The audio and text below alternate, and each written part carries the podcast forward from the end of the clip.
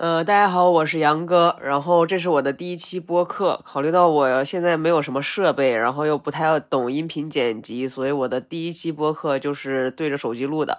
然后你在这期间可能听到音质不是那么的好，然后声音忽大忽小，可能是我离麦克的距离导致的。另外就是呼吸声音会比较大，但是因为我鼻炎，我实在是没有办法解决这个问题，已经录了很多遍了。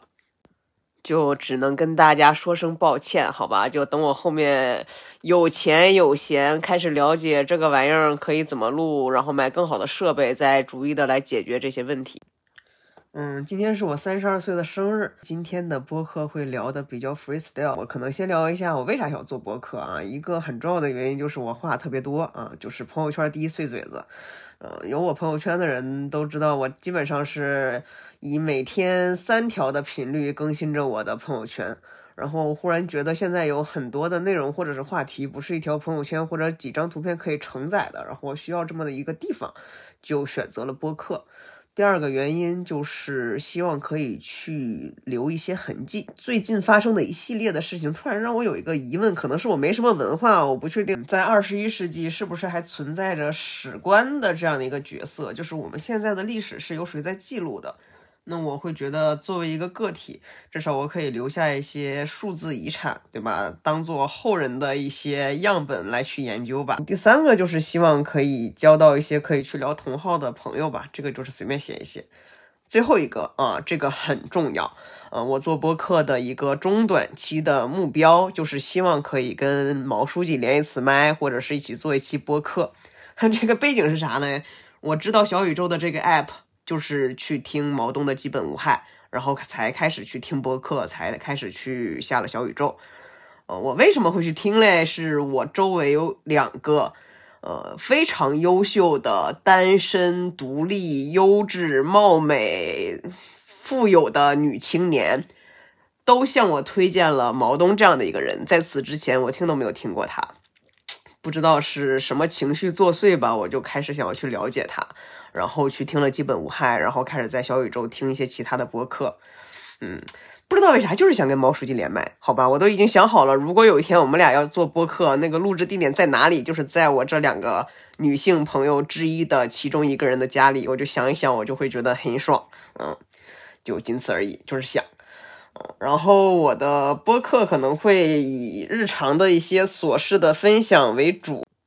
嗯，然后会去聊一些我感兴趣的话题，就比如说健身，比如宠物，呃，比如电影，嗯，另外可能会去聊一些跟互联网内容运营或者是互联网职场相关的一些内容，但是不会深入的去聊涉及到业务敏感的一些话题。对，然后还有就是爱情，我特别想聊一下爱情，但是为什么它这么靠后呢？在我的大纲里，是因为我不知道怎么聊。毕竟三十二岁的我只有过短暂的七个月的恋爱经验，还特别的失败，对吧？可能我后面找到一些可以对话的人，或者找到几个人一一块录，我们再去聊这个沉重的话题。啊，最后就是，如果真的我的播客有那么个把个听众想要去听，想要去互动。然后我可能会去聊一些大家想要去听的内容，嗯，你可以去添加，呃，就我话多四个字的拼音首字母的缩写，后面加一一，就是两个数字一一，然后添加这个微信来联系我。嗯，我会怎么去聊呢？可能，哎，我这个人一正经起来就特别喜欢讲道理，那我尽量克制住，不没事去讲一些道理，给大家一些什么人生意见，就以故事为主吧。呃，前期我肯定就是 solo，但是我会尽快的找到可以跟我对话或者一块录播客的人。我发现一个人对着手机嘚逼嘚，着实是有一点尴尬和累。嗯，那些呃语言类的新形式的探索，我觉得边录边看啊，对吧？然后最后如果有人想跟我一块去聊一些内容的话，也可以通过刚才的那个微信来联系我。哇，才不到五分钟就已经把前面的一些有的没的讲完，那我们今天就先去聊一下，哎，三十二岁的我是个啥感受？好吧，嗯，为什么会去聊这个话题呢？是前一阵儿突然有一个不太熟的朋友来问我说，年过三十是一个什么感受？我忽然意识到，好像好久。没有什么自媒体或者公众号聊这个话题了，不知道是不是上一波焦虑贩卖完，什么中年危机这些有的没的的话题已经收割完一波红利，然后割完一波韭菜了。嗯，但我会觉得说这个话题的热度虽然不在了，但是大家的焦虑可能依然还存在。主要是我这一两年，尤其是最近一年，确实是有了很多的不同于以往的感受，包括自身的一些变化，所以还蛮想跟大家去分享的。一个呢，就是可能所有问这个问题的人，他内心都会有一种对中年或者随着自己年纪越来越大的一种。焦虑跟恐慌，但我这个玩意儿我觉得挺困惑的，就是三十岁的我们一定要比二十岁的我们和十岁的我们经历了更多的事情，然后了解到了更多的人情世故也好，人间冷暖也罢吧，反正就是这些玩意儿。但是我们 却比二十岁跟十岁或者更年轻的我们更慌，我也不知道是为啥。反正从我自己的角度来看，可能就是拥有的多了，你就会特别怕失去吧，就特别怕做错了一个决策，然后导致你后面的生活也好，职业生涯也好，就是你的曲线不是持续向上的啊。我只能说不要慌，好吧？就是三十二岁的我现在整体的感受就是焦虑但不焦躁，对吧？我靠，我可焦虑了。就以此刻我正在录我的播客，我就特别的焦虑，满身我心都是汗，我就特别怕自己讲的，呃，没有营养，然后没有趣，就没有任何的价值。但我觉得存在即合理，对吧？讲下去，反正我现在的态度就是焦虑，但是不焦躁。嗯，我在三十一岁的时候换了工作，我之所以会选择离职，就是因为焦虑。呃，其实我的上一家公司非常的好，然后我的老板、我的同事、我的下属也都非常的好，非常的专业，然后那家公司也很好，我又在一个很好的赛道，嗯，但是我会觉得我的成长会比较慢，然后我会特别的恐慌，说，哎，我真的可以做这件事情做一辈子吗？我说，那我就出去看一看，然后就出来创业了，然后就更加的焦虑，嗯，因为我创业的赛道其实与互联网毫无关联。我特别怕自己有一天回不来了，就是被互联网抛弃，然后创业也没有创成。嗯，就是我说这些，其实是想跟大家讲，有些大言不惭，但是我觉得相对客观的是我的。履历、我的背景、我的收入和我的现状，其实在中国应该是属于比较中上的一个状态，但我依旧非常非常的焦虑，就是这很正常，嗯，就是焦虑很正常，失败很正常，没有做好很正常。就是我特别想要跟大家去讲这一点，然后在我录这一段的时候，我刚刚收到了一个生日蛋糕，是由我一个特别好的朋友，然后现在在上海的阿左送给我。嗯，人有一些负面的情绪是非常正常的一件事情，每个人都有。这个是我每次跟左姐姐在聊天的时候，她会不断告诉我的一件事情，然后我觉得这件事情非常非常的重要，让我觉得自己没有比别人差。以及可能你们觉得你们看到的一些啊，就对自己人生规划可明晰的人，也并不一定如此。嗯，所以我还是想跟大家分享一下，焦虑真的很正常。然后当我换了工作以后，很重要的一个改变是我没有 mentor 或者是 leader 可以去聊或者去沟通。关于职业规划或者人生规划的一些事情，以往我的老板基本上不是像我妈一样，就是像我爹一样，就我已经习惯了这种工作模式。嗯，你出去创业换了工作以后，随着你职级不断的提升。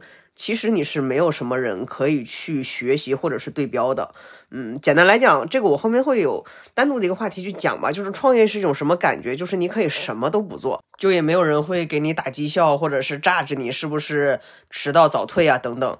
但是你就会非常的焦虑，然后你去做每一个决策的时候，你真的都要想清楚这件事情是不是有价值，是不是有意义，是不是为公司能够贡献营收的。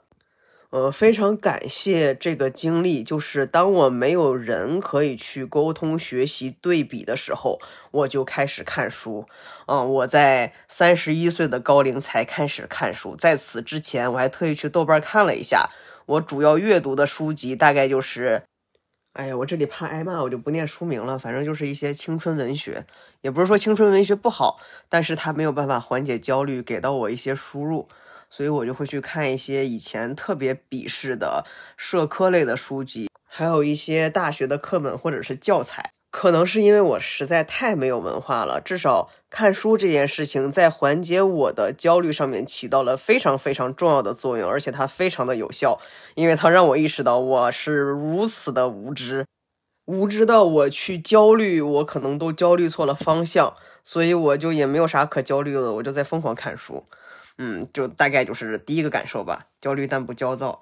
第二个感受呢，就是我觉得我的人生充满了无限可能，就也是从看书开始的。我就会发现我的人生，我不确定大家的啊，就我的人生好像是倒着过的。就比如说我二十七岁才谈了第一次恋爱，仿佛初中生一样。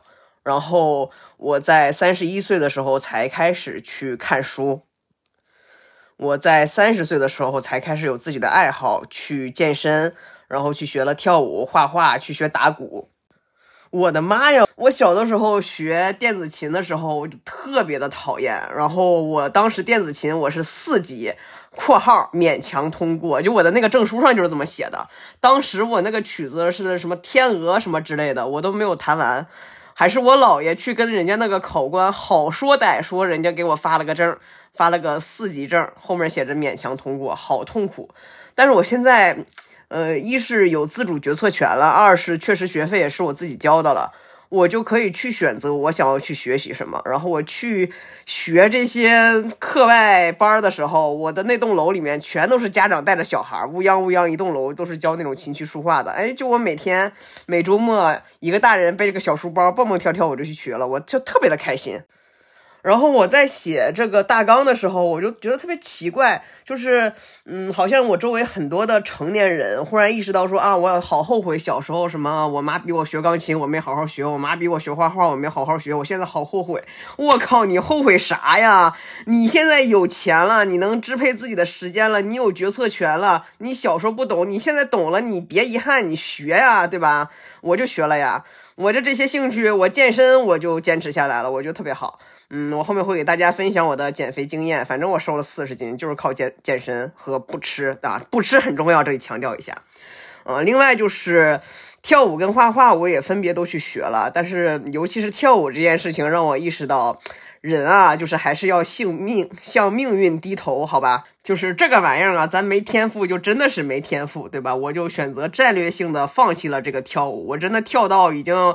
去和睦家花了九百块钱看了我的这个膝关节啊，就在健身房跳到哮喘，然后那个录像录出来就仿佛一个非常努力的憨批在在那儿也不知道蹦跶个什么玩意儿，嗯，我就非常后悔那个视频被我删掉了，因为太耻辱了，但是就真的很搞笑，我就跳舞放弃了。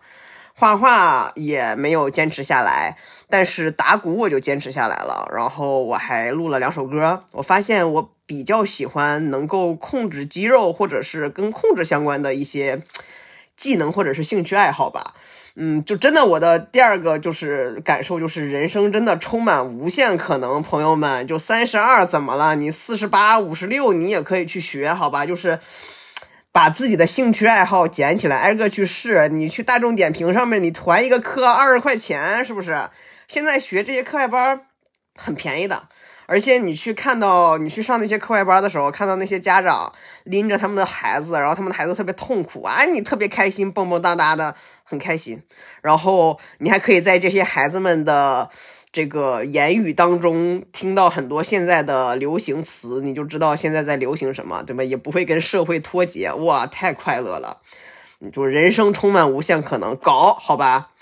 第三个就是包括是让我录这期播客的一个很重要的感悟或者是感受，就是完成大于完美，这点真的很重要。我听了无聊斋。然后去听六兽他们聊一年一度喜剧大赛，哇，我哭了好几次，就是边听边哭，我就发现自己真的是喜欢内容。然后做了这么多年的内容运营，我就想要去真的自己去产出一些内容，就决定从完成开始。完美这件事情应该是在一次又一次的完成当中不断的磨合和迭代的。嗯，所以我知道。我的这一期播客应该也录得很烂，很紧张，声音应该也会很痞，还会有很多的啧啧。但是，如果你能听到这里，就很感谢你听到这里；如果你没有听到这里的话，我也很感谢我自己。嗯，然后另外就是我开始去讲单口喜剧啊，讲单口喜剧也是铺垫了我来录这一期播客很重要的一个行动。我一直觉得自己是一个很幽默的人，然后所有人给我的反馈，无论是朋友圈下面的评论区的反馈，还是我周边朋友给我的反馈，就觉得我啊可逗了，我就对自己不知道哪来的莫名的自信，甚至第一次去讲开放麦的时候，我还想现挂，还好。对吧？我去看了教主和石老板他们写的那个免费的单立人出品的单口喜剧的教材，然后去写了自己第一个五分钟的段子。也非常感谢北托给了我这个机会，我就去讲了第一次的单口喜剧。我的妈！第一次的单口喜剧特别的冷，而且我在上面还特别的咋呼，上来我就咋呼。我这第一句话我还觉得自己特别逗，我说。嗯，今天天气好像都挺热的，我看大家还一直想要去开空调，我来给大家降降温啊！原话就是这个声调讲的。讲完了以后，下面一片安静啊！就那一刻开始，我就放开了，就哎去他妈的脸算个屁，对吧？我就开始讲。第一次是基本上没有笑声，我还斗胆跟下面的观众互动了一下，也很尴尬。第二次是在昨天，然后在北托的另一个场子去讲。效果还不错，然后感谢现场的小朋友和鼓励我的听众。Anyway，就是还有一些笑声和掌声，我觉得还不错。在我看来，就是线下的 MVP 已经跑通了，对吧？就是在线下如何丢脸和如何做心理建设这件事情，我觉得我 OK，所以我决定开播课。嗯，线线上规模化这个丢脸的这件事情，哪怕没有人听，哪怕大家觉得很烂很无聊，不愿意去转，我会依旧录下去，至少一周一期，大概就是这样。我三十二岁的感受，就是我非常非常的焦虑，但是我现在不焦躁，就是我会通过，无论是去看书，然后无论是去学习、去思考，来选择跟我的焦虑共处吧，对吧？就还能离是咋的？那么你就处呗。第二个就是，我觉得我的人生是充满无限可能的。我觉得每个人的人生都是充满无限可能的。就很多人，你学了四年的专业，你最后干的事儿都跟专业无关，也没见你焦虑或者是怎么样的。你为什么现在不去尝试，花个几十块钱去尝试一下你想要去尝试的东西？放弃了也不丢人，对吧？咱至少试过了。反正我的跳舞跟画画我都放弃了，我也没有觉得很 shame 或者是怎么样。第三个就是完成大于完美。就我这件事情讲这么多次，主要是讲给我自己听的，来安慰自己，好吧？就是这期播客录的很烂，也一定要发，无论如何都要在今天发出去。最后就是，哎呀，三十二岁的我有什么打算？就是一是我非常想在保持纯粹的同时，可以放下自我。我一个特别好的朋友，嗯，他去讲说，他是我，我是他认识的最纯粹的一个人。当然，我为此付出了很多很多的代价。但是纯粹是我不愿意牺牲和放弃的一个特质，我不能称之为优点。嗯，我希望我至死都可以是一个纯粹的人。那自我这件事情呢，本来我以为它会跟纯粹耦合在一起，后来我发现不是的。嗯，就是我曾经被人讲过，像我这种自私以自我为中心的人根本不配得到什么。呃，他当时觉得很冤枉，后来发现就是一点都不冤。我觉得确实是这样。然后我其实是在去年开始就在学习，通过让他人愉悦而获得愉悦，而不是通过让自己愉悦而让他人获得愉悦。哇，很绕是吧？就这这这句话是我写在了我的印象笔记上。哎，顺便说一句，大家，印象笔记，当你开通了一个贼贵的什么会员之后，它会有一个大纲笔记这样一个功能。你一定要点保存，如果你只是点一个叉，它不会提醒你，同时不会保存。所以我今天这个大纲很多东西都没有被记录下来，我基本上是飞着聊的。嗯，我看一下这一期的效果吧。如果不好的话，我后面会非常认真的去梳理我的博客大纲。啊啊，说回来就是啥意思？简单来讲，就是以前我去关心或者去爱其他人，核心是自我满足，就是。我因为我爱你，或者我对你好，我把我自己感动的我可不要不要的，然后我就爽了。然后你刚好一不小心顺带着你很感动，那我就觉得自己可了不得了。但其实很多时候我并没有认真的去思考对方想要什么。然后曾经我有一个关系特别好的人有来问我说：“嗯，我们两个对吧？嗯，是你说的比较多，还是我说的比较多？”以及我另外一个朋友会说：“梦阳，你没有发现你在聊天的时候经常使用的一个词就是我。”嗯，然后以前我会觉得站在别人的角度思考，或者是替别人着想这件事情很痛苦。我觉得人本就是自私的。但是后来也不是后来，就三十一岁的时候，突然开始发现，如果你真的能，嗯，把别人放在第一位，当然是把你在乎的人啊，就一些其他有的没的人，就请让他去死，好吧。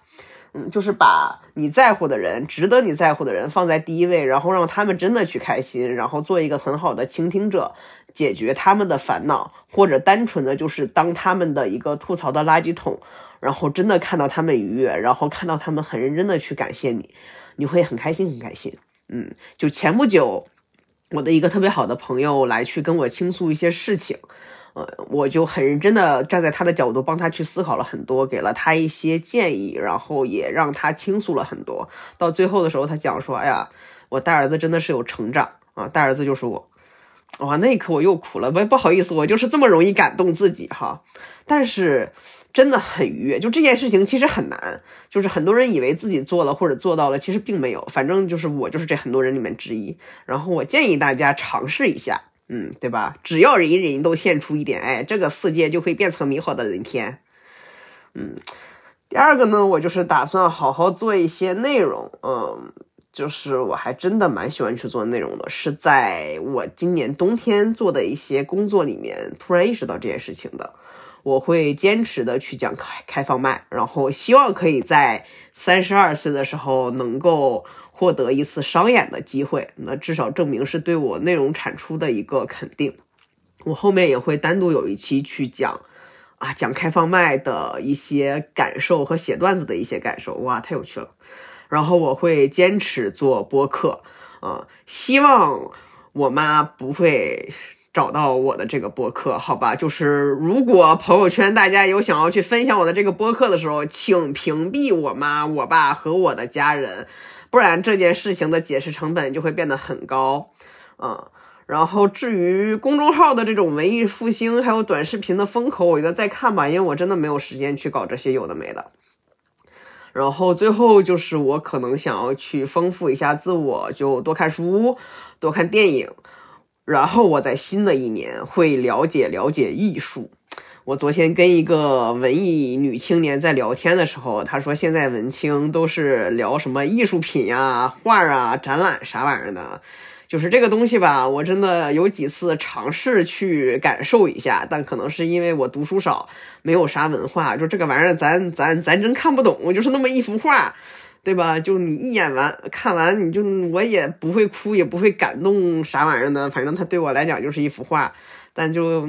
岁数大了嘛，对吧？沉淀沉淀，看看新的一岁能不能在艺术审美这方面有一些提升啊，也也好跟人装装叉啊。不好意思，我这个又没没没没有特效，我就自己把它逼掉了，好吧？你们也知道我要说啥。我的天，我觉得我已经聊了很多了，现在才二十四分五十二秒，我剪吧剪吧完，可能这一期的播客大概也就半个小时左右，我也不知道人家上来一聊就聊了一个小时是咋聊的。